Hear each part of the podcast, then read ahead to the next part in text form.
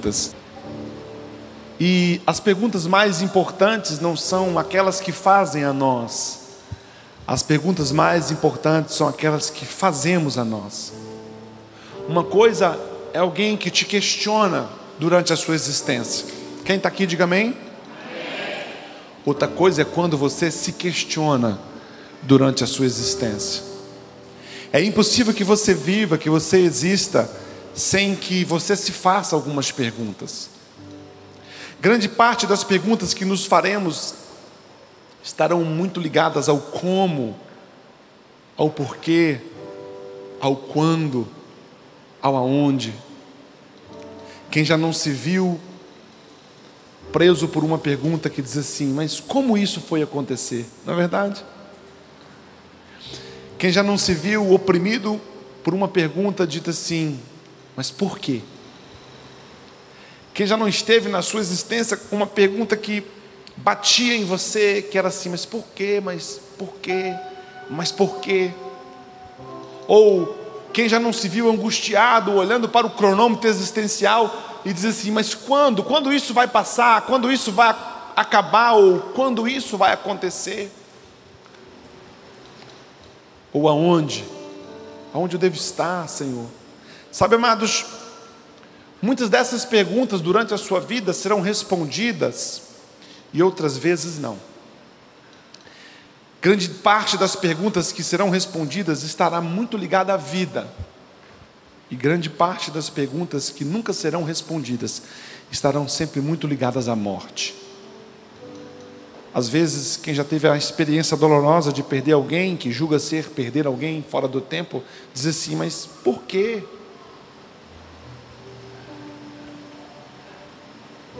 Mas por que, que essa pessoa se foi? Mas por que isso veio acontecer? Ou como isso veio acontecer? As perguntas que são ligadas às respostas para a vida, se você tiver sabedoria e você estiver dentro do seu propósito, elas terão respostas. As perguntas, amados, que são ligadas para a morte, dificilmente Deus dará explicação para algumas coisas. Não há nenhum tipo de dor que seja explicada não há nenhum tipo de frustração que seja explicado, não há nenhum tipo de perda que seja explicada. Uma das perguntas mais importantes da vida, e que às vezes você consegue respondê-la e às vezes não, não é a pergunta que alguém faz a você, não é a pergunta que alguém dirige a você, mas é a pergunta que a vida vai te conduzir a fazê-la a si mesmo, que é: quem sou eu? Quem sou eu, gente? Sabe, amados, existem pessoas que terão a experiência existencial e morrerão sem saber quem de fato são. Existem pessoas que viverão 70, 80, 50 anos, 100 anos e nunca conseguirão encontrar o seu verdadeiro eu. Saber quem se é é um dos maiores desafios para a vida. Ter a, a capacidade de perguntar para si mesmo: quem sou eu? E ter essa resposta. É só para aqueles que amadureceram. Isso é coisa para os grandes. Isso é coisa para quem de fato sabe quem é, mesmo a despeito de tudo que viveu. Ter essa resposta na ponta da língua, de dizer eu sou. É engraçado que, vou falar um pouco sobre esse texto, quando Deus faz o desafio a Moisés, e ele vira e fala assim: Mas Deus, quando os homens perguntarem quem é o Senhor, o que eu vou dizer? Digam que eu sou o eu sou. Amados, quem você é? Quem é você? Quem de fato é você, quem de fato você é nessa terra, nesse mundo. Sabe uma das coisas que a Bíblia vai fazer comigo e com você? A Bíblia não é somente um livro para a salvação. A Bíblia não é somente um livro para te levar à salvação, mas a Bíblia também é um livro que precisa trazer a realidade a respeito de quem você é. A partir de Cristo. A vontade de Cristo não é que nós sejamos somente salvos, mas é o que essa salvação fará de nós, em nós e através de nós, e isso será impossível. Isso será impossível de você saber até quando você entende quem de fato você é por meio da cruz. Amado, se tem uma coisa na palavra de Deus e na eternidade que te define, não é o que você faz, não é o que fizeram com você, mas é o que a cruz diz ao seu respeito. Quem está aqui, diga amém. Quando encontramos a salvação, devemos encontrar com ela, de fato, a razão da nossa existência, nosso propósito. Para que você existe, irmãos?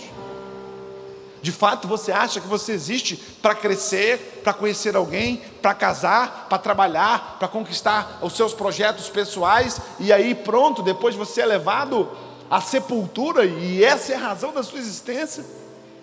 Você acha que Deus pintou você da forma que você é, com, com uma identidade única, uma digital única, com características únicas? A gente vê às vezes, irmãos, nascer dentro de uma família, três irmãos, quatro irmãos, criados pelos mesmos pais, criados pela mesma mãe, criados dentro do contexto social, mas são gente tão diferente, não é verdade? Mas por que nós somos tão diferentes? Porque há um propósito para você. Há pessoas que encontrarão a salvação, mas não encontrarão razão em si na salvação encontrada. Eu vou repetir para você de novo. Há pessoas que encontrarão a salvação, mas nunca encontrarão a razão em si na salvação encontrada. Quando encontramos a salvação, devemos encontrar a nossa razão da vida. Porque a salvação, irmãos, é quando você encontra a vida. Ora, que tolice é encontrar a vida em Cristo Jesus e não achar razão na vida encontrada. Há algumas experiências da própria Bíblia com Cristo, que, como Pedro, por exemplo, que tinha um padrão existencial, um padrão de vida, ele era um pescador, mas a partir do momento em que ele encontra o Cristo, de fato reconhece nele o Cristo, as redes que foram a sua razão existencial até ali, ele as abandona. Aquilo que parecia ser para o que nasceu, que era ser um pescador, quando ele encontra Jesus, quando ele reconhece que é Jesus, ele abandona aquilo para ser outro Pedro a partir de Cristo. As redes que foi a razão da sua existência até agora, agora não mais. Deixa eu dizer uma coisa para você: leva tempo para você descobrir o seu propósito, o seu destino, aonde você deveria estar, a sua voz de autoridade. O propósito é quando recebemos de Deus a nossa voz da razão de autoridade. Quando você se encaixa naquilo para o que nasceu, você passa a usufruir de uma autoridade a partir daquilo, porque aquele é o seu propósito. Enquanto não encontramos para o que somos, não descobrimos para quem somos. Enquanto você não descobrir para o que você é, você não vai descobrir quem você é. Quando você descobrir para o que nasceu, você vai descobrir quem você é. Ah, irmãos, como eu tenho vontade que muitos de nós possamos despertar e descobrirmos para quem, para o que somos, porque acharemos quem somos. Na vida ansiosa, nós aprendemos que devemos nos preocupar de como será. O mundo que a gente vive, a forma com a qual a gente vive, tem nos conduzido a que a nossa preocupação seja destinada a como será. Mas como será o meu trabalho? Como será o meu emprego? Como será para pagar as contas? E como será? E o como será? E o como será tem sido a razão pela qual As nossas preocupações são destinadas a como será, mas esse é um comportamento de uma vida ansiosa. Porque o como tem tirado de nós o que somos. Porque uma vida com propósito não é uma vida que você vive pensando em como será, mas uma vida com propósito é uma vida que você se preocupa com como eu serei, quem eu serei o que eu serei amanhã, quem eu serei amanhã, mas e como será? Como será? Está intimamente ligado ao que eu sou. Todo como, repita comigo, todo como. Diga, todo como é o resultado de alguém. Escute que eu vou explicar. Nada é como é, senão a partir de alguém. Eu tive uma palavra muito linda com os nossos líderes essa semana. Nada é como é, senão por alguém que o deixou assim, ou por alguém que não lutou para que não fosse assim. Nada é como é, senão por alguém que o deixou assim, ou por alguém que não lutou para que não fosse assim. A primeira vez que nós entramos nesse lugar, isso aqui era um caos, irmãos. Isso aqui era um caos. Mas hoje está assim. Mas isso não está assim, senão por alguém que o fez assim.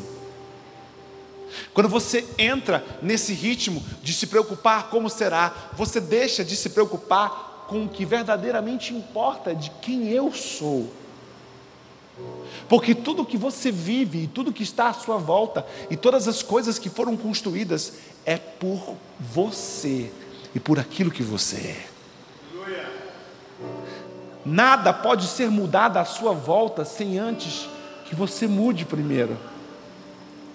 Nós aguardamos as transformações exógenas. Nós olhamos para um casamento e dizemos assim: Nossa, mas meu casamento tem que melhorar. Nós olhamos para uma empresa e dizemos assim: Nossa, nossa empresa tem que prosperar. Nós olhamos para uma igreja e falamos assim: Nossa, essa igreja tem que melhorar. Nada é como é, senão a partir de alguém. Não espere que o seu casamento melhore se você não estiver disposto a ser a melhora do seu casamento. Não espere que a sua empresa melhore sem que você esteja disposto a ser a melhora da sua empresa. Nós somos levados a, a dar a outros a responsabilidade que pertence a nós.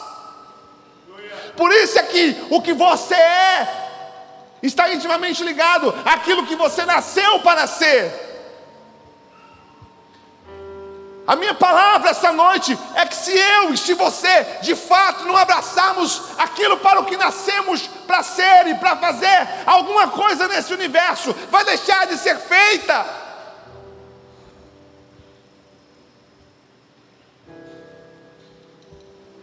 Não se preocupe com como, sem se preocupar com quem se é. E amados, e, e militar nessa ambiência do que se é, é a maior crise de disruptura existencial.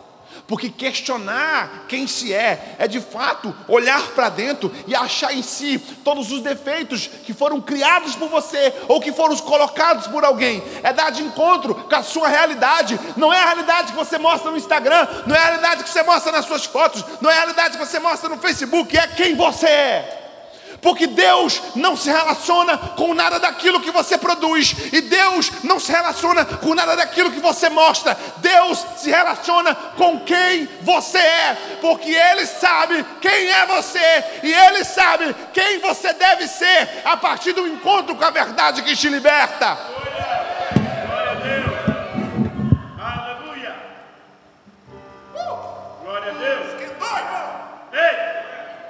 Escute o que eu vou lhe dizer. A verdade que liberta não é somente a verdade chamada Cristo. A palavra que antecede sobre se conhecereis a verdade, a verdade vos. Você vai descobrir que Jesus fazia um discurso para os judeus que criam nele. Havia um grupo religioso, considerado judeu, que professava a fé judaica, mas mesmo a despeito daquilo que professava como fé, cria naquilo que Cristo falava. Eles flertavam com a mensagem do Cristo. E há um momento que esse Cristo vira e fala assim: Olha, vocês precisam ser livres. E ele se revolta e diz assim: Não, não, não, não, não. Até aqui o senhor ia bem, mas nós sermos livres, nós somos descendentes de Abraão. E ele fala: É, esse é o problema, que vocês não sabem a verdade sobre vocês mesmos. Vocês precisam ser livres, sim, livre do pecado. A verdade que vai te libertar essa noite não é somente a verdade de Cristo, porque você nunca encontrará a verdade chamada Cristo até que você encontre a sua própria verdade, porque Deus não vai se relacionar com a mentira que você tem colocado no viés da religião. Você quer ser quem você precisa ser, você precisa primeiro reconhecer quem você não tem sido. Porque pecado, irmãos, não é fazer somente aquilo que é errado, pecado também é não fazer aquilo que é certo. Quem está comigo, diga amém. amém. E muitos de nós, irmãos, nos desconstruímos vida fora. Muitos de nós somos retalhos de experiências. Muitos de nós somos um pedaço de cada um. Muitos de nós carregamos em nós peças de cada pessoa, mas nós não somos íntegros, nós não somos inteiros, porque resolvemos ser aquilo que foi feito conosco, ou resolvemos ser aquilo que fizemos com nós mesmos e não aquilo que somos de fato. Há um texto lindo da história de, de Moisés. Quem conhece a história de Moisés? Vou correr com ela rápido. Moisés nasce. As crianças são condenadas à morte. Deus preserva Moisés no palácio de Faraó, com a filha de Faraó, porque Moisés era de fato o libertador. Ele é criado à mesa de Faraó por experiência, mas conduzido pelos, pela sua condição sanguínea, a história dos hebreus. E há um momento na história de, de, de Moisés que ele flerta com a sua com a sua origem hebreia e com o que ele significava, e aos 40 anos de idade, ele vai ter com seus irmãos, ver um soldado egípcio ferir um hebreu, ele tenta defender, ele tenta executar aquilo que ele acreditava ser o libertador dos hebreus, ele mata o soldado egípcio e ele foge. E ele foge. Irmãos, eu queria ter três horas para pregar hoje. Porque quando eu falo de ele foge, eu falo num dos estágios da perca da identidade, que é a fuga. E a fuga, irmãos, é origem de frustrações, de histórias não resolvidas, porque nós fomos acostumados a não fechar as contas, nós fomos acostumados a deixar as contas de lado e começar uma nova conta. Moisés resolve não encarar o fato, mas ele tenta criar um fato novo. E ele foge. E por 40 anos, Moisés habita no deserto. Mas no livro de Êxodo, capítulo 3, versículo 10 e 11, Deus faz brotar a sarça ardente. Quem lembra disso, irmãos? E ali Deus encontra Moisés e há um diálogo que eu sou apaixonado nele, que diz assim, Êxodo 3, 10, 11: Vem agora, Moisés, e eu te enviarei para que tires o meu povo do filho de Israel do Egito. Ou seja, há um momento crucial, há um momento ímpar na vida de Moisés, que Deus reseta, que Deus faz uma interferência, que Deus põe a mão e vira e fala assim: Moisés, eu te enviarei para o teu propósito, eu te enviarei para aquilo para o que nasceu, eu te enviarei para aquilo que você nasceu para realizar. Para de fugir, para de se esconder. Agora é o momento de voltar ao começo, para que você consiga chegar ao final. E olha a resposta de um homem sem identidade. Olha a resposta de um homem que esqueceu quem era.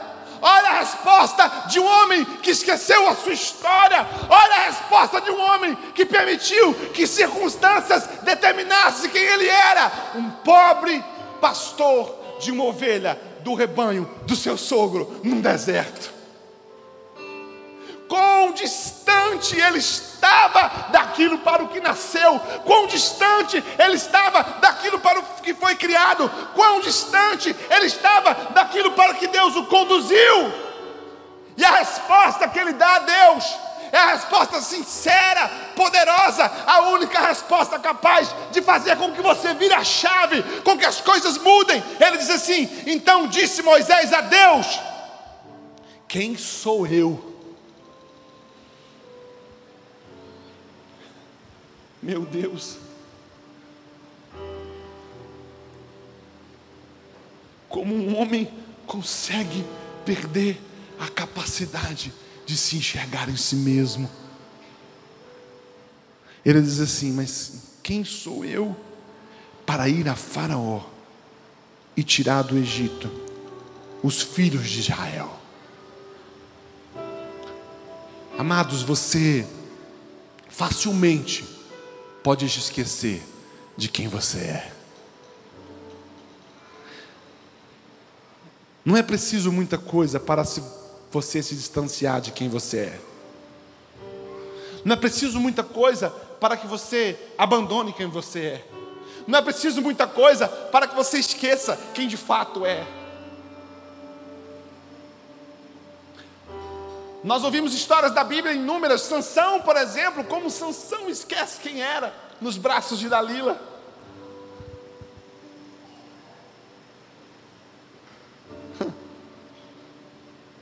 Como Davi esquece quem era no terraço do seu palácio, olhando Batseba nua. Como Geazi esquece quem era, desejando as riquezas de Namã.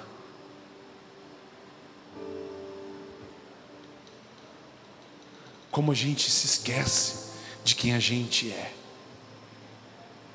Porque alguém emite um conceito ao nosso respeito, porque alguém nos fere, porque alguém nos machuca, porque alguém usa de força e de violência para tentar matar aquilo que somos. Como a gente esquece quem a gente é quando a gente se relaciona com a maldita religião. Como a gente esquece quem a gente é nos braços de um homem ou nos braços de uma mulher, como a gente esquece quem a gente é nos prazeres de uma noite, como a gente esquece quem a gente é com números na nossa conta. Como a gente esquece quem a gente é sem números na nossa conta. A cada passo distante de quem você é, você também estará distante do propósito para o que nasceu. Quando Moisés sai do Egito e vai para o deserto, ele não só estava distante de quem ele era, mas ele também tomou distância do lugar e daquilo para o que nasceu para fazer. A cada passo que você toma distância de quem você é, você também toma distância dos seus propósitos. Não imagine que você vai se distanciar de quem você de fato é e você conseguirá cumprir os seus propósitos, porque se você não for quem você de fato é, só quem você é será capaz de cumprir aquilo para o que você nasceu para fazer. Se você está longe de quem você é, você não pode estar fazendo o que deveria fazer. Escuta, irmãos, guarda isso, depois assiste no YouTube. Se você está longe de quem você é, você está fazendo a coisa errada. Se você está longe de quem você é, qualquer coisa que você faça não gerará em você a plena satisfação existencial. Quem está aqui, diga amém. O problema de Moisés foi que ele esqueceu quem ele era. Moisés se esqueceu das circunstâncias pela qual nasceu. Moisés se esqueceu, amados, que quando houve uma sentença para que todas as crianças fossem mortas, Deus preservou a sua existência. Moisés se esqueceu que a sua mãe fez um pequeno barco e colocou ele nesse barco, e colocou ele num rio, um barco sem arquitetura para estar em pé, um barco sem segurança. Ele se esqueceu que a mão de Deus conduziu aquele barco e não permitiu que aquele barquinho virasse. Ele se esqueceu que a mão de Deus conduziu aquele barco diretamente ao palácio de Faraó e colocou ele nas mãos da filha de Faraó. Ele se esqueceu de quando ele precisou de uma mãe de leite para alimentá-lo. Deus conectou ele no palácio de Faraó, a sua própria mãe, para que ela inculcasse nele as suas culturas hebreias. Ele se esqueceu que Deus deu a ele capacidade cultural para se relacionar com todas as nações, mas deu a ele embasamento de fé para não desonrar o propósito hebreu. A gente esquece quem é, irmãos. A gente esquece aquilo que Deus fez por nós. A gente esquece a forma com que Deus trabalhou na nossa vida. A gente esquece todos os passos que Deus conduziu. A gente esquece os milagres que o Senhor fez. A gente esquece como Deus nos conduziu, como Deus nos salvou, como Deus nos livrou. Facilmente a gente esquece. Todos sabiam quem ele era. O céu sabiam e o inferno sabiam, mas ele se esqueceu de quem ele era. Deus o preparou para a grandeza, mas as lutas, as circunstâncias fizeram ele esquecer da razão da sua existência. Quem está aqui, diga amém. Isso é muito importante. O que já te aconteceu na sua história que te afastou de você.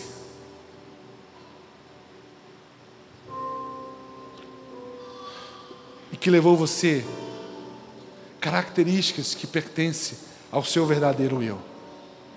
Escute, o que já aconteceu na sua vida que te afastou de você e que roubou de você características do seu próprio eu, como coragem, como fé, como alegria, como esperança, como força. Há pessoas que olham para a sua atual conjuntura e se desconhecem. Eu sento para aconselhar e pessoas assim, rapaz, como eu vim parar aqui? Eu era um homem forte, eu era um homem alegre, eu era um homem poderoso, eu era um homem de fé, eu era um homem de oração, eu era uma mulher de oração, eu era uma mulher de jejum, eu era uma mulher de fibra, eu era uma mulher de coragem. Agora eu vivo à base de ansiedade, agora eu vivo à base de medo, agora eu vivo à base de, de pânico, agora eu vivo com medo de tudo. Como isso saiu de mim? Há circunstâncias, irmãos, que nós vivemos que nos afastam de quem somos, e à medida que somos afastados de quem somos, as características que haviam em nós, as ferramentas que haviam em nós, vão sendo abandonadas. Ele já não se sentia um príncipe, ele já não se sentia um libertador e nem um rei. Escuta, ele já não se sentia um príncipe ele já não se sentia um libertador, ele já não se sentia um, um futuro rei. Escute o que eu vou lhe dizer: nossas sensações quase nunca falam a verdade sobre nós. As nossas sensações quase nunca falam a verdade sobre nós. Por isso, cuidado quando bater sobre você a tristeza, a decepção, o cansaço a desistência, o medo, a raiva, o ódio. Essas sensações vão tentar enganar você e dizer para você que você será resultado daquilo que você está sentindo. Mas além daquilo que você está sentindo, há um decreto sobre você que partiu do propósito do coração de Deus e Deus não se move por aquilo que a gente sente, Deus não se move por aquilo que a gente pensa, Deus se move por propósitos, Deus se manifesta por propósitos. Ele é um rei, ele tem um reino e ele tem uma missão para cumprir. Não importa o que você sente, não importa o que você pensa, não importa as sensações que você tem, Deus acredita naquilo que você nasceu para fazer.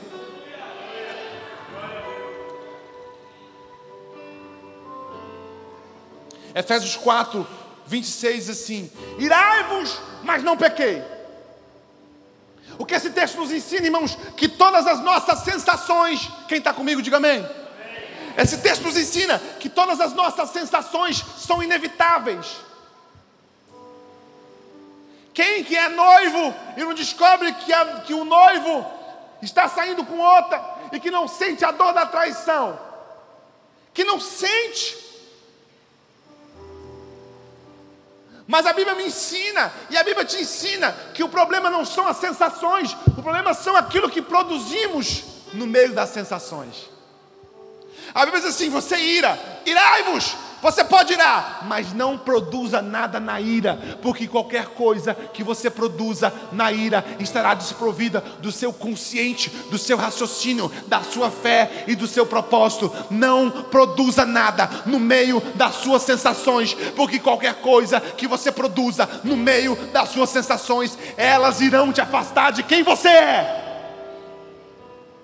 Quem dentre nós, quem dentre nós no meio de uma raiva, no meio de uma ira, no meio de uma ira colérica, não vira para alguém que ama e ofende. Sim ou não, irmãos? A gente ira, a gente é tomado pela sensação e a gente vira e ofende alguém. Vupo. De repente você fica constrangido porque aquela ofensa que foi emitida a partir de uma sensação não tem nada a ver com você. Sim ou não, irmão? Cuidado com seus sentimentos, cuidado com as suas sensações, porque elas não definem quem vocês são. O fato de você estar passando por uma tristeza não define que você é triste, porque você não é triste. Ah, vocês não estão aqui não. O que diziam a respeito de Moisés era que ele era um assassino. Sabe o que fez Moisés fugir? Foi o que diziam a respeito dele. Porque quando ele vai se separar, dois hebreus que estão em discussão, os hebreus viram e falam assim: e agora você vai fazer conosco o que fez com o soldado egípcio? Vai matá-lo? Seu assassino. Sabe, amado, se defender daquilo que você não fez é fácil, mas se defender daquilo que você fez Porque ele havia sim cometido um assassinato.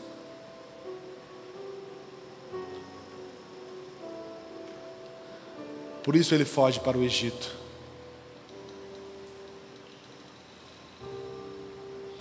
Quase nunca, irmãos, o que dizem de nós reflete quem de fato somos. Escuta o que eu vou lhe dizer. Por isso é que o formato existencial de hoje, que é um padrão onde cada um de nós é, para agradar o maior número de pessoas possíveis, é um padrão extremamente adoecido. Porque ninguém tem sido de fato o que se é, mas tem sido de fato o que alguém espera que você seja. Ser quem de fato se é, irmãos, é que é a diferença. Quase nunca o que diz a respeito de nós é de fato quem somos, tanto para o bem quanto para o mal. Há pessoas que viram para a pessoa e falam assim: Nossa, você é alegre, né? Aí você fala assim: Rapaz, eu sou alegre aqui, mas quando eu ponho a cabeça no meu travesseiro, eu que sei quais são os meus fantasmas, eu que sei quais são os meus demônios, eu que sei quais são as minhas lágrimas. Nossa, mas você é tão bonita, tão linda, é, mas quando eu estou no meu quarto, que eu fecho a minha porta, eu é que sei quais são as minhas dores. Por isso ninguém pode fugir de quem de fato é, porque alguém disse algo a seu respeito, porque nada que dizem ao seu respeito é de fato a verdade, a única coisa que é a verdade ao seu respeito é aquilo que Deus disse de você.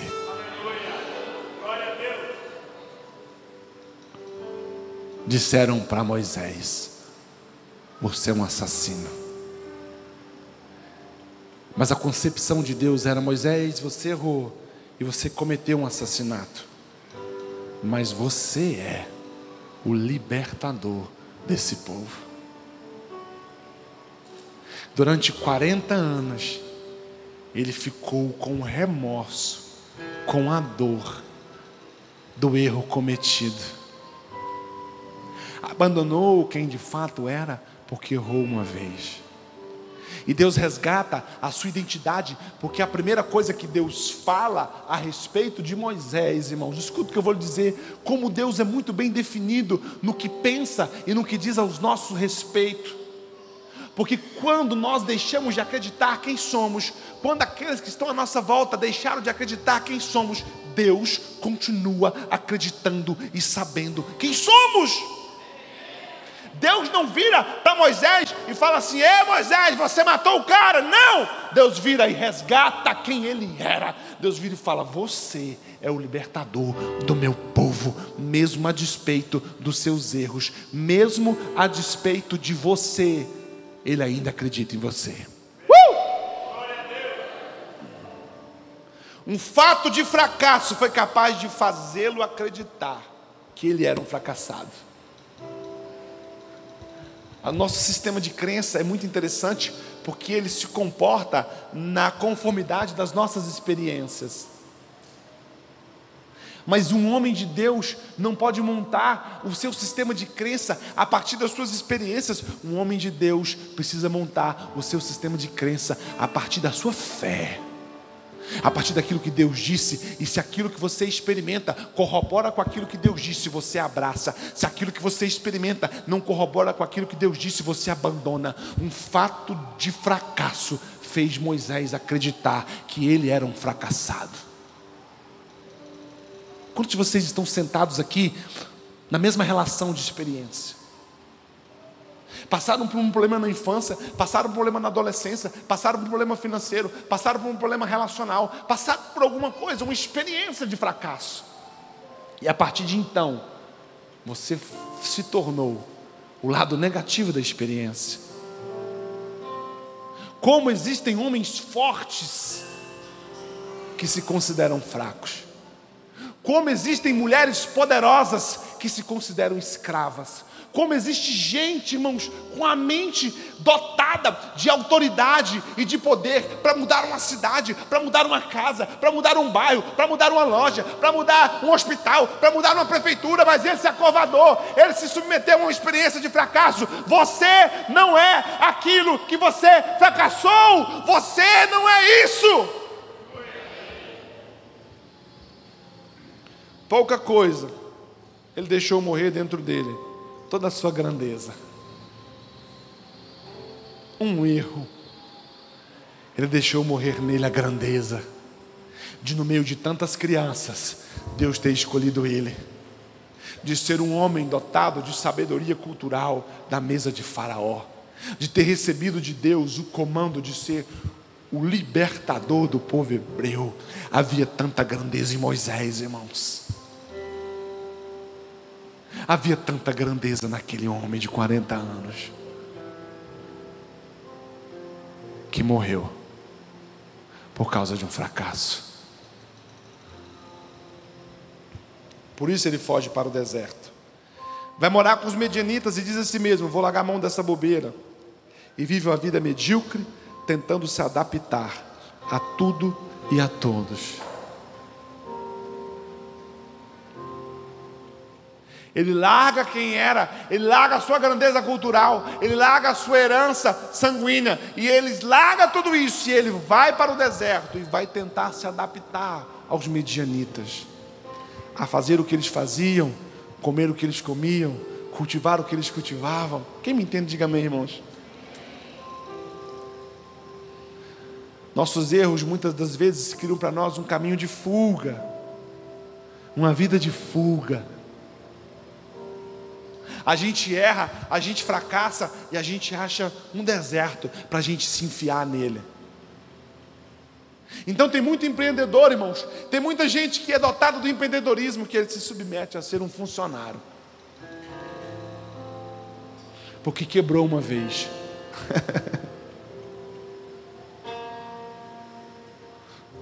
Tem muita gente que nasceu para ser a autoridade política, jurídica dessa nação, mas ele vai ser motorista de aplicativo porque reprovou no concurso de delegado. Qual é a sua fuga? Talvez você esteja aqui hoje, você é um fugitivo. Você sabe que não é isso que você tinha que estar fazendo. Você sabe que não é isso que você tinha que estar construindo. Desculpa, mas você permanece. Você se adapta. Você abre mão da sua grandeza para viver a mediocridade de alguém. Fugas são frutos de frustração. Você foge de quê? Você foge por quê? Eu já tenho algumas experiências de fuga nessa casa. Pessoas que tinham defeitos de caráter. E a gente chega, irmãos, para confrontar esse defeito, para gerar nele a mudança. Ele foge. Ele bloqueia a gente. Ele sai dos grupos. Ele evita o confronto. Você foge de quê? Você foge por quê? Fala para mim qual é a sua fuga nessa noite. O problema é que quando nós fugimos, irmãos, é que nós estamos nos escondendo do nosso propósito. Sabe do que Moisés estava fugindo com os medianitas. Da boca quitaria as dez pragas sobre o Egito, do cajado que abria o mar vermelho. Uh! Do homem que o maná cairia para o seu povo, daquele que subiria no monte, Deus falaria com ele, e ele desceria, e sua face resplandeceria. Amado, deixa eu dizer uma coisa para você: há uma experiência fora do comum e extraordinária para você, se você decidir parar de fugir.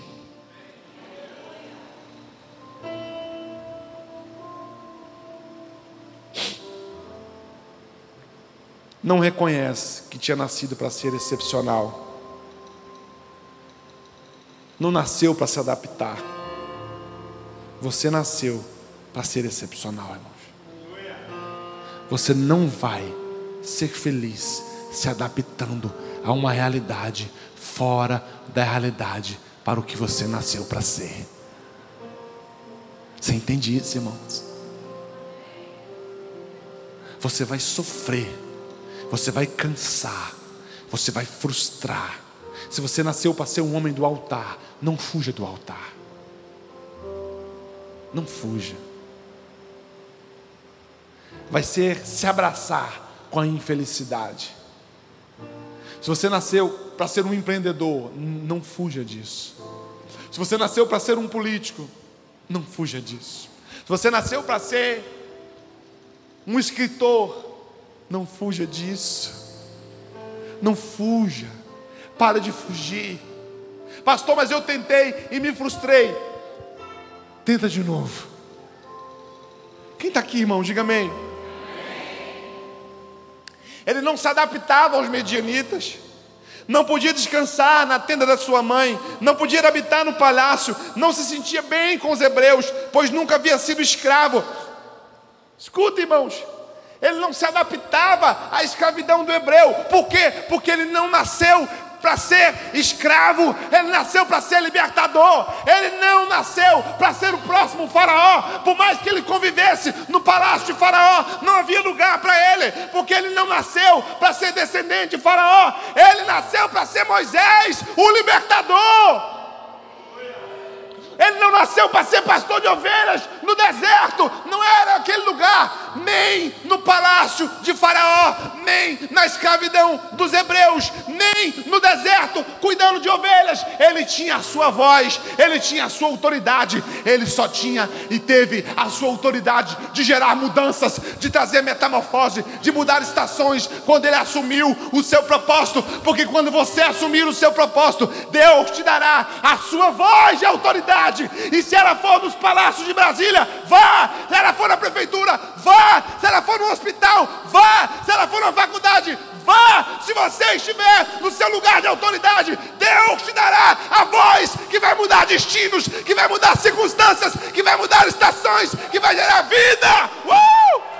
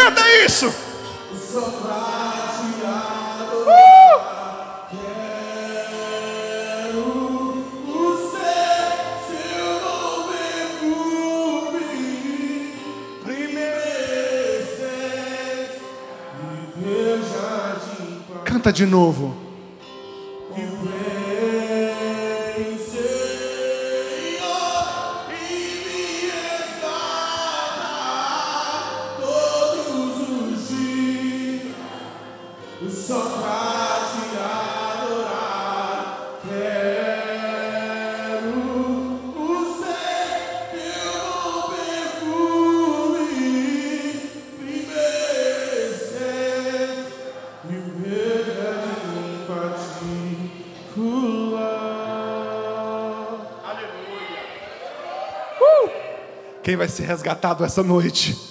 Para o jardim particular, para o seu lugar, o seu posicionamento. Uh! Deus está aqui, irmãos. Escute. Moisés se distanciou do Deus dos seus pais. Quando Moisés foge do Egito, ele não só foge do Egito, ele foge de quem o colocou ali. Ele se distancia do Deus dos seus pais.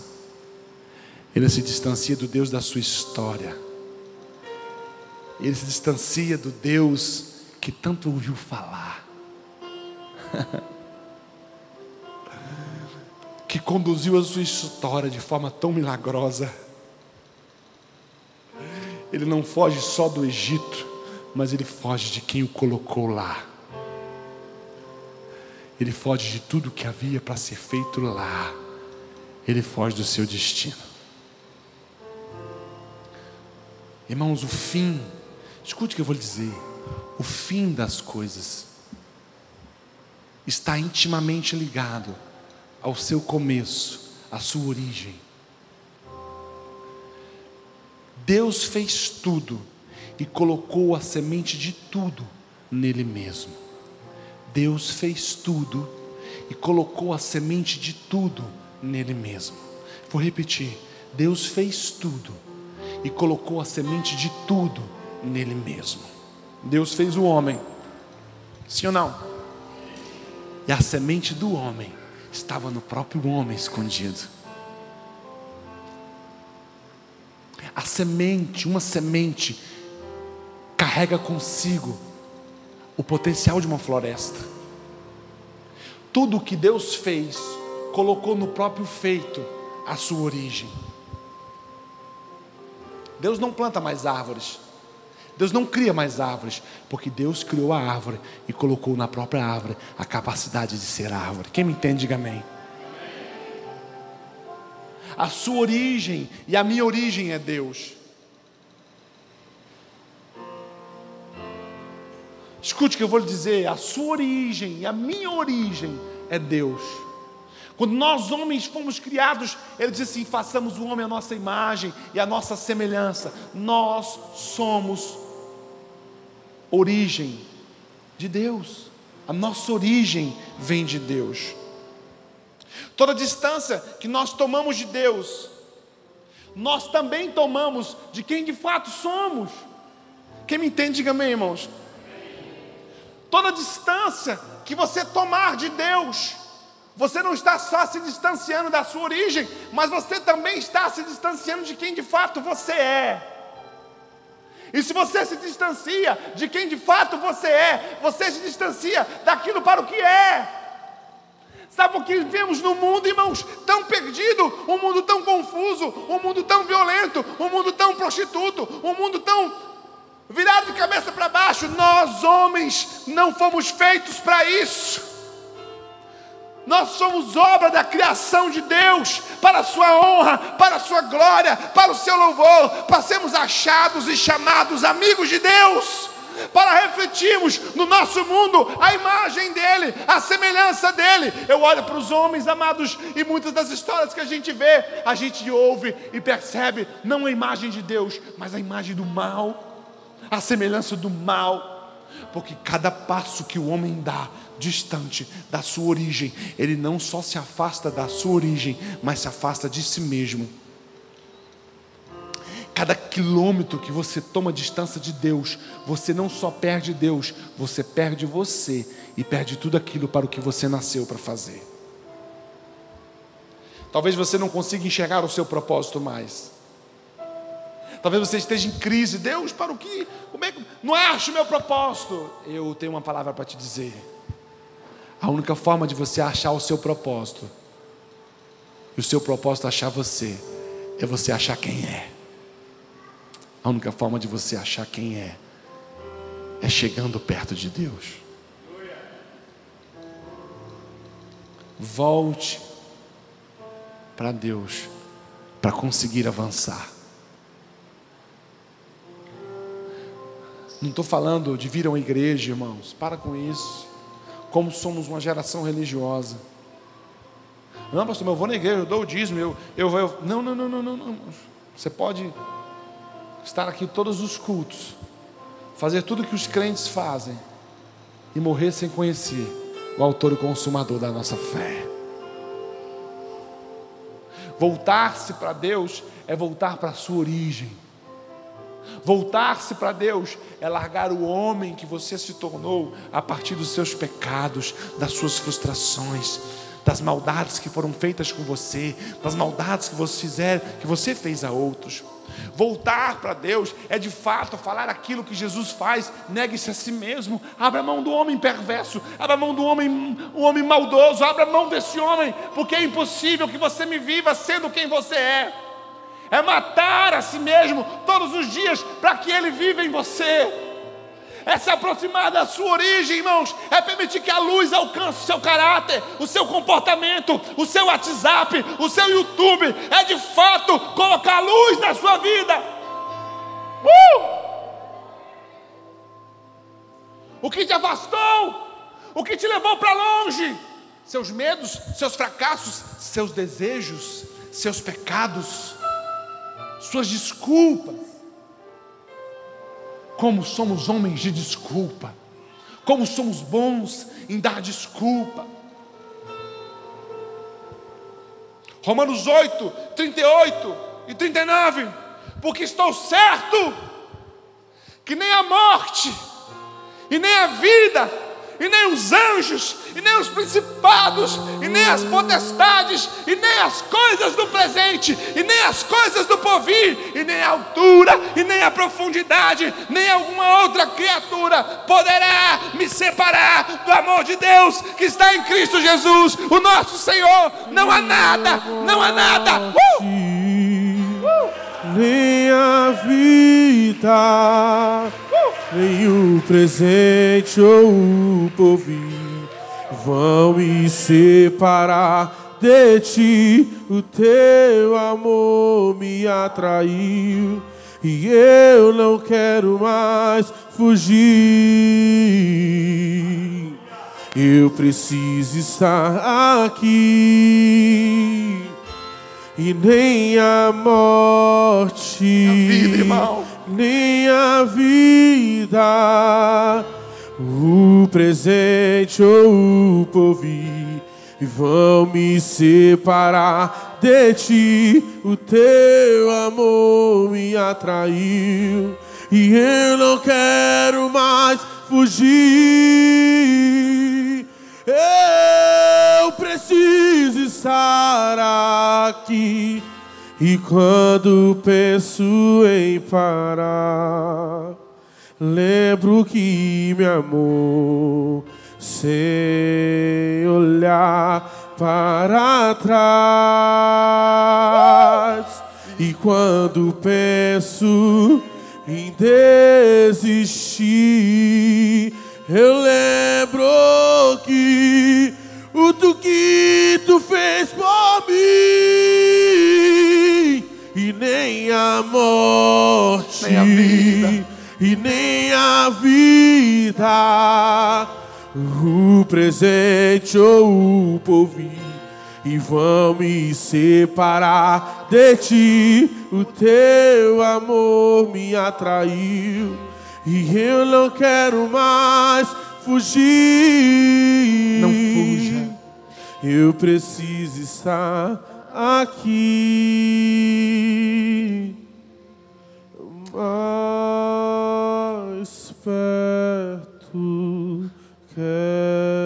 O quanto você quer estar perto, irmão? O quanto de fato você quer estar chegar perto da sua origem. Fique de pé em nome de Jesus. Ainda que seja dor e que me una a ti. Se você sabe, canta conosco. E nas trevas vou sonhar e mais perto quero estar e mais certo quero estar. Meu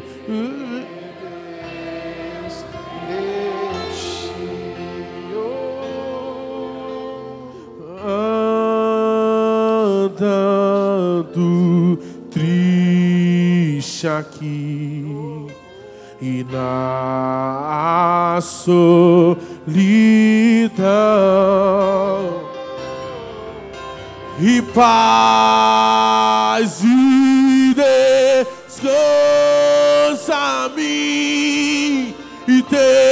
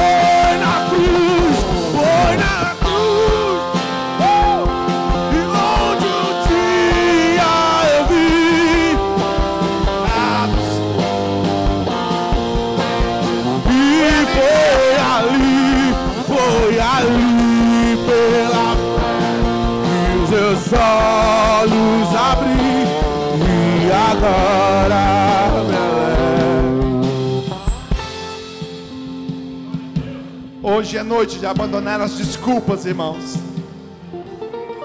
De voltar à sua origem. De largar o rebanho e assumir o teu lugar. Não importa o que você passou, não importa o que você viveu, há algo que Jesus já terminou, que você precisa começar. E sabe o que você precisa dizer hoje? Sim, é dizer: Deus, não quero mais, não quero mais andar, Senhor, tão solto, tão perdido, correndo atrás de tanta coisa, esquecendo aquilo para o que de fato eu nasci. Eu sei, irmãos, que há coisas no seu coração que o Espírito está dizendo: Ei, lembra quando tu era adolescente? você recebeu uma palavra da sua avó, da sua mãe. Eu sei que Deus está dizendo para você: olha, eu não te chamei para estar sentado num banco, eu não te chamei para estar sentado aí. Há obras nas suas mãos, há ferramentas que só você tem, e Deus está dizendo para você: vem, vem, que eu quero fazer que você viva um tempo de ser libertador, de ser príncipe, de treinar, de reinar. Amados, eu quero que você, que entendeu que essa palavra é sua, que ela é para você, que você está de fato disposto a ser quem nasceu para ser e fazer o que precisa ser feito. Vem aqui à frente, que nós vamos te abençoar. Nós vamos liberar uma palavra sobre você, para que Deus dê a você um novo tempo, uma nova estação, um novo período. Vem em nome de Jesus. Você que quer dizer sim, eu quero voltar à minha origem, eu quero ser aquilo para o que nasci para ser. Eu abro mão de todos os meus pecados, eu abro mão de todas as minhas desculpas, eu abro mão de todos os meus medos, eu abro mão de tudo aquilo que tem me segurado. Eu me jogo, eu me jogo por inteiro, eu me jogo por inteiro, em nome de Jesus. Venha, não tenha medo, nós vamos orar. Algo extraordinário vai acontecer aqui. Você que é pastor, você que é ministro de louvor, você que é rei, você que é príncipe, você que é mordomo das coisas do Senhor, você que tem um chamado para autoridade, vem aqui. Deus vai dar a você a sua identidade e vai abrir sobre você o seu propósito. Uh!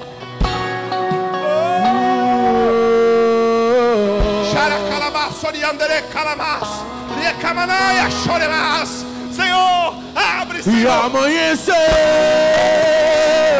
Libera. e nada pesquei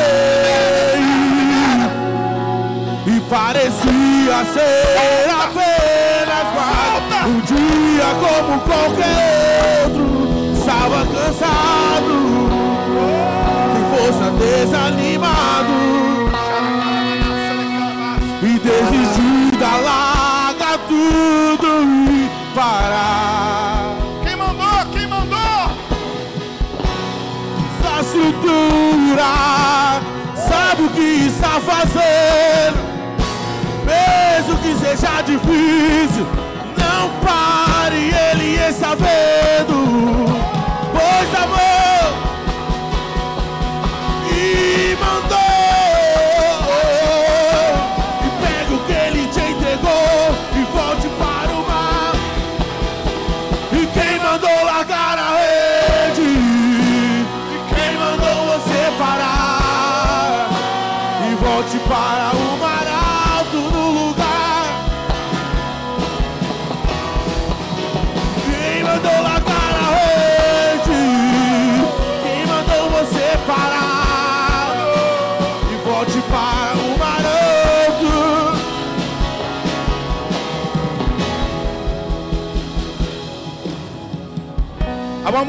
essa noite. Há uma mulher aqui essa noite. Você vai saber que é você. Que você cometeu um aborto. Isso te ligou do seu lugar de origem. Isso te afastou da presença. E o diabo te acusa disso, dia e noite. Todas as vezes que você tenta se aproximar e recomeçar, o inimigo te ofende.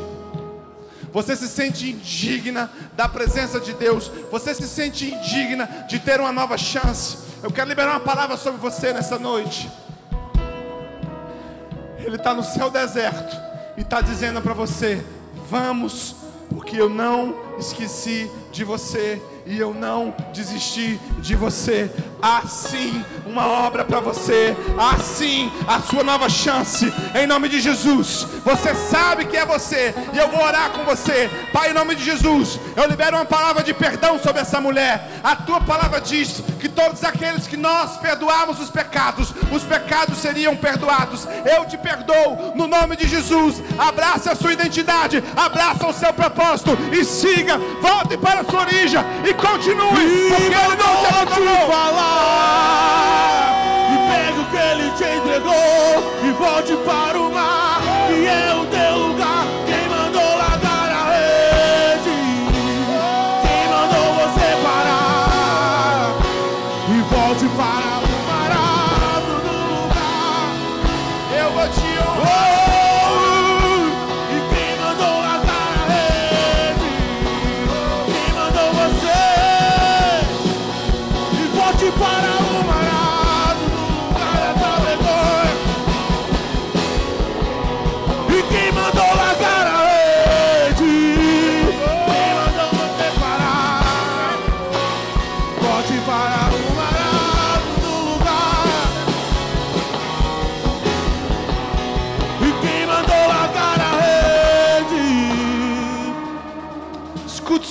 para mim. Olhe para mim, eu quero fazer uma oração nessa noite. Eu quero que todas aquelas pessoas, quem me ouve, diga amém. Quem me ouve, diga amém. Eu quero que todas aquelas pessoas que um dia já foram homens e mulheres do altar, seja no louvor, seja na palavra, você já foi um homem e uma mulher do altar, e por algum motivo você se distanciou. Toda pessoa do altar, por maior que seja a distância que você toma dele, ele te atrai de volta. Não tenha vergonha. Você que já foi um homem e uma mulher do altar, que já ministrou, que já cantou, que já pregou e hoje está intimidado, vem aqui à frente. Eu tenho uma oração para fazer por você. Não tenha medo. Eu sei, eu sei, eu sei que você está aí. Deus vai te tirar de trás das malhadas hoje. O altar é o seu lugar. Uh! o altar é o seu lugar. Não importa que distância você tomou, os homens e mulheres de altar carregam consigo uma autoridade que só será liberada quando você voltar para o altar. Não importa que distância você tomou, não importa o que te levou para longe. Hoje o altar te chama de volta. Hoje o altar te traz para perto. Hoje o Santo do Santo te convoca e te diz: o lugar que você deixou ainda é seu. O lugar que você deixou ainda está aqui. O lugar que você abandonou é seu. Vem Moisés, vem Moisés, volta Moisés, volta Moisés. Uh! Bora, irmãos! Quem mandou a cara mandou você parar? Caracarabana, sora E volte para o mar. O lugar da vergonha eu vou te honrar. Eita!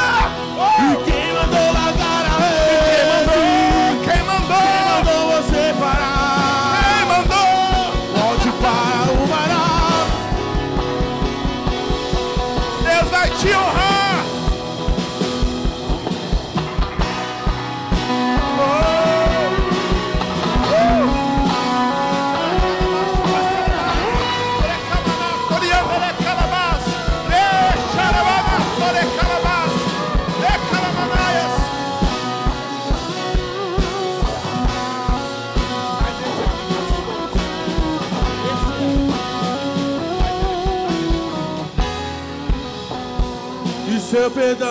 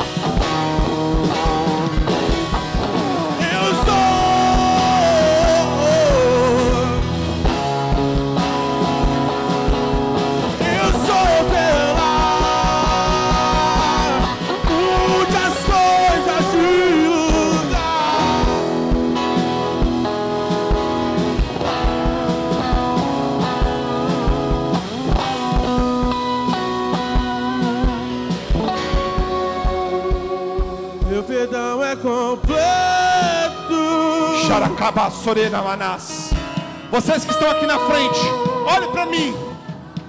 Olhe para mim. Escuta. Não é sobre você.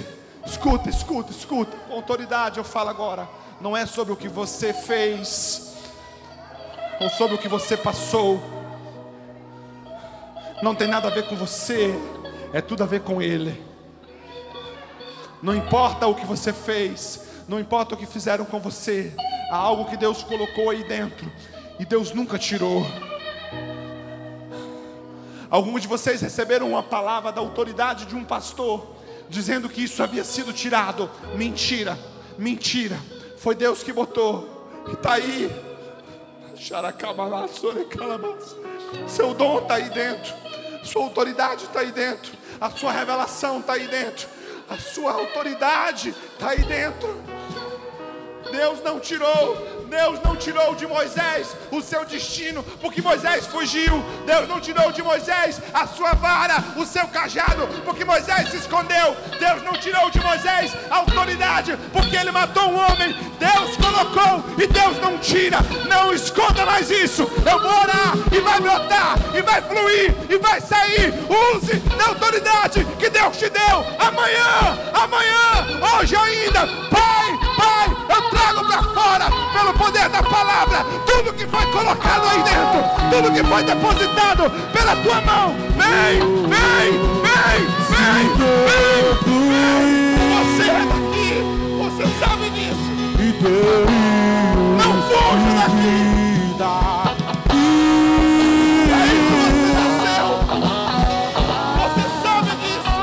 Eu quero beber de tuas águas, vou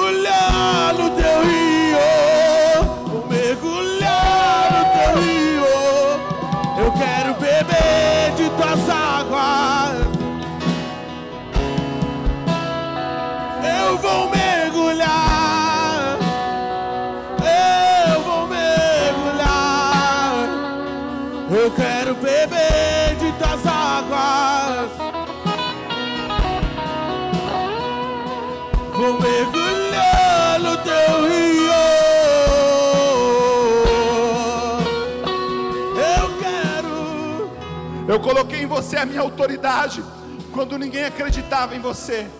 Quando a sua voz não pertencia a um microfone, você já tinha autoridade. Eu depositei em você preciosos recursos que pertencem a uma geração. E eu digo a você nessa noite: é seu, ativa, traz para fora, volta para o seu lugar de origem, realize tudo aquilo para o que nasceu.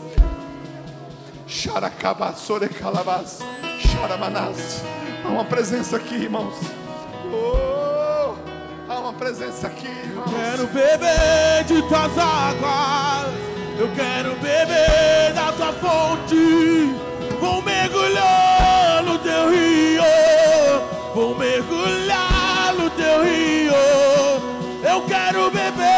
De tuas águas. Eu vou mergulhar.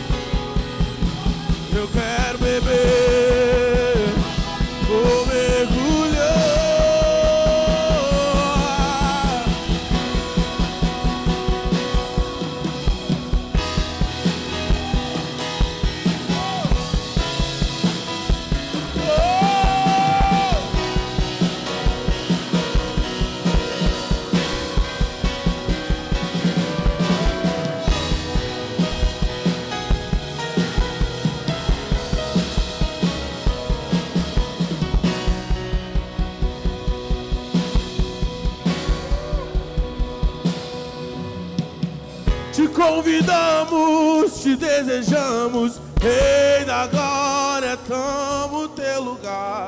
Te convidamos, te desejamos, Rei da glória, tamo teu lugar. Te convidamos, te desejamos, Rei da glória, toma teu lugar. Te convidamos.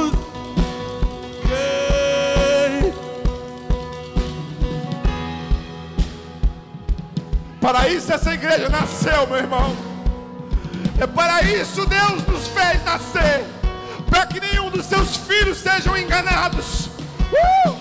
Para que todos vivam aquilo para o que nasceram. Para que você coloque os seus pés no seu caminho. E toda vergonha vai embora. E toda acusação vai embora. Para que você brilhe. Para que você resplandeça. Para que você viva os sonhos de Deus. Uh!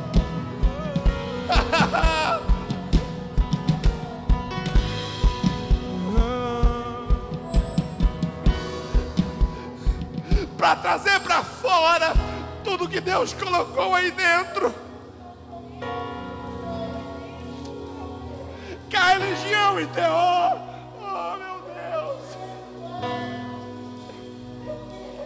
Que a vaidade de alguns homens abafaram medo de alguns pequenos de ver você crescer te podaram. Essa é a casa aonde a sua sombra será o meu refúgio. Cresça, irmãos, cresçam, irmãos, avante em Deus. Sejam profetas, sejam apóstolos, sejam, sejam o que nasceram para ser. Ah, chora, maná,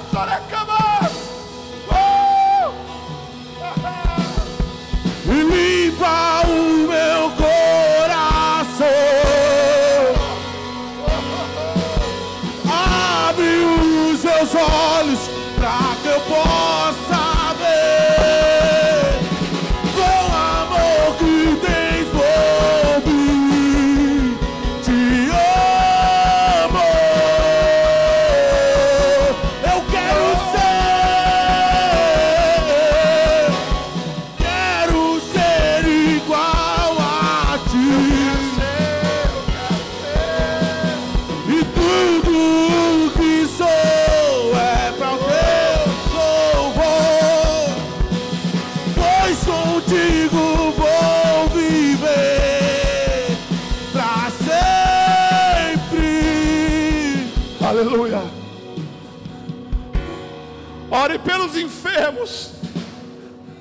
Pregue a palavra da verdade.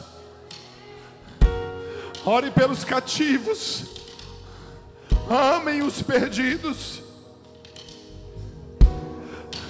Não sejam indiferentes à dor de ninguém. Toda dor que bater na sua porta, Deus te dará o remédio da cura. Todo enfermo que te alcançar, Deus te dará autoridade para tirá-lo da enfermidade. Todo escravo do pecado, das drogas, do adultério, da prostituição que bater ao seu caminho, Deus te dará a espada que liberta.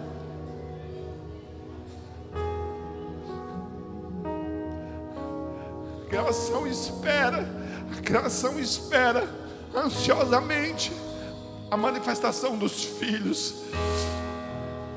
Tempo, igreja. É tempo, igreja, de sair do discurso, do discurso do altar, do discurso da internet. É tempo de sair do discurso e manifestar o reino de Deus. Porque o rei está vivo. Uh! Uh! O rei está vivo e ele quer viver através de você. Ele quer fluir através de você. Oh, oh, chora, O Pai me adotou e o teu amor me encontrou. Oh, oh. Eu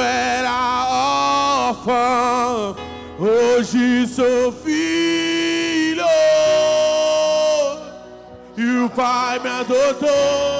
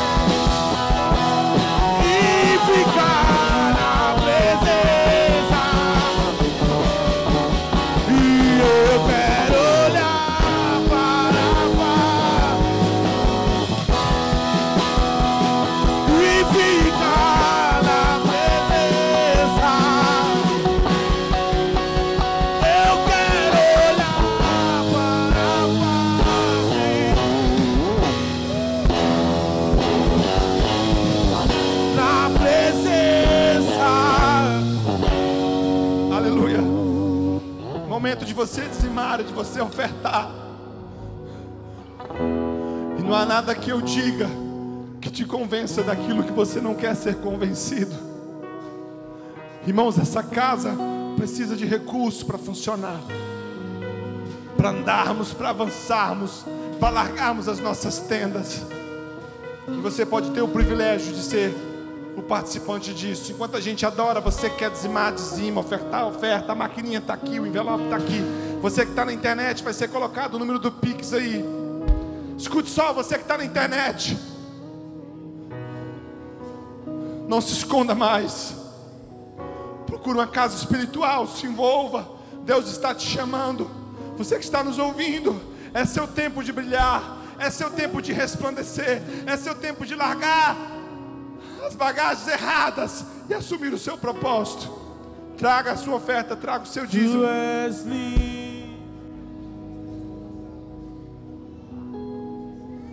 Traga o seu dízimo e a sua oferta.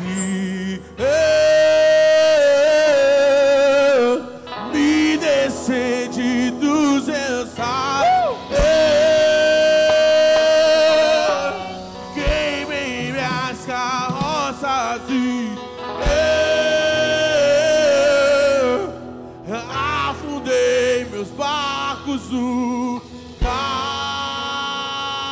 Cante isso conosco, nós vamos já encerrar. E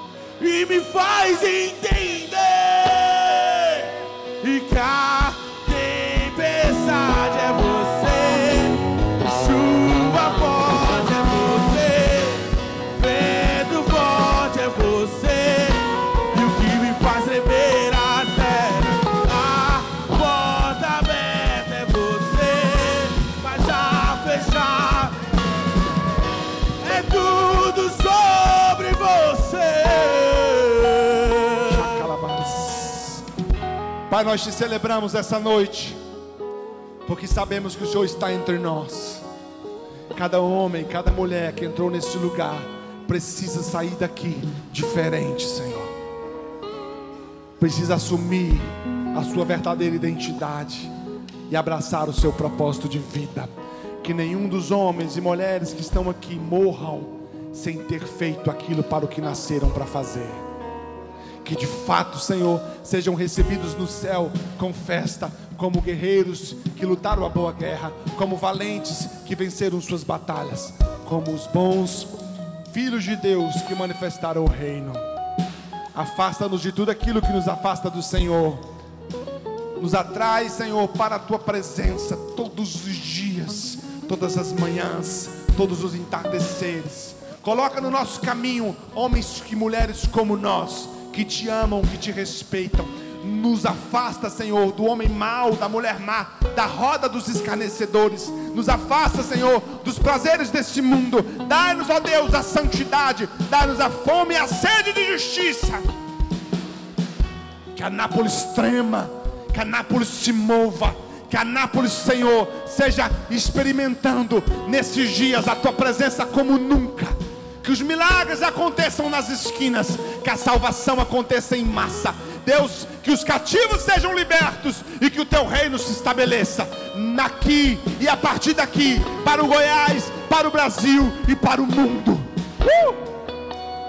Tremamos na tua presença todas as vezes que encontramos ela, seja aqui seja no nosso quarto, seja na sala da nossa casa, seja dirigindo um carro, seja num semáforo, Deus, seja numa cadeira de universidade, que sejamos homens e mulheres que tremamos e nos rendamos a toda a tua presença. Em nome de Jesus. E se você crê nessa oração, aplauda Ele com toda a sua força e com todo o seu vigor. Aleluia. Vontade de virar a noite aqui. Você que nos visita, levanta a sua mão. Você que nos visita, levanta a sua mão.